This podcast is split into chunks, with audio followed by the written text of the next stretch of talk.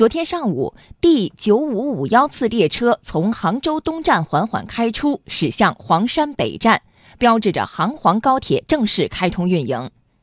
这条串起了七个五 A 级风景区的世界级黄金旅游线路，不仅打通了浙西到皖南地区的山水天堑，将名城、名湖、名江、名山相连，更是一条发展的黄金线。增强长三角地区的辐射能力，促进区域经济协调发展。来听央广经济之声记者夏青的报道。赏西湖美景，吃千岛湖鱼头，看黄山日出，游徽派红村，一次集齐七个五 A 级旅游景区，这就是杭黄高铁。浙江摄影家协会主席吴宗奇对此期待已久。这条线我是很熟悉的。最早是汽车，从杭州到淳安就要七个小时，那到千岛湖到黄山呢，时间更长了，因为它路很复杂，所以，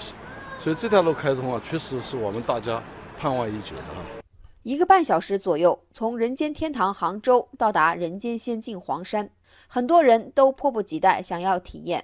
据中国铁路上海局集团有限公司运输部工程师杨秀智介绍，杭黄高铁首列车票挂出后。不到三小时就全部售完。为了满足今后越来越多的旅客出行需求，杨秀智说，未来高峰期间每间隔五分钟就会有一班车。明年一月五日全路实行新的调整图以后，杭黄高铁将安排开行动车组列车三十六对，高峰时期每天可以发送旅客十万人以上。这条被网友称为串起名城、名湖、名江、名山的世界级黄金旅游线。打通了浙西到皖南地区的山水天堑，结束了浙西地区不通高铁的历史。杭黄铁路有限公司副总经理金世杰说：“进一步完善浙皖两省和我国东部地区高铁路网结构，会极大便利沿线群众出行，促进沿线旅游业发展。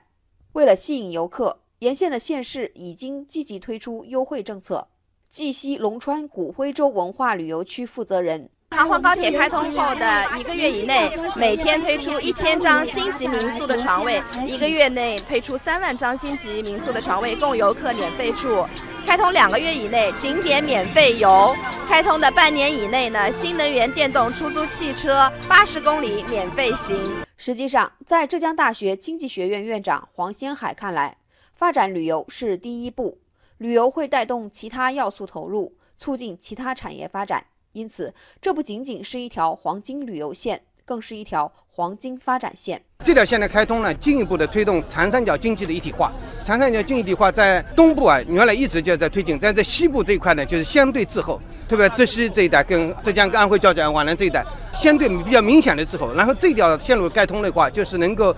进一步的提升这一块的经济发展水平，带动这一块更加融入到这个主流的一体化竞争当中来。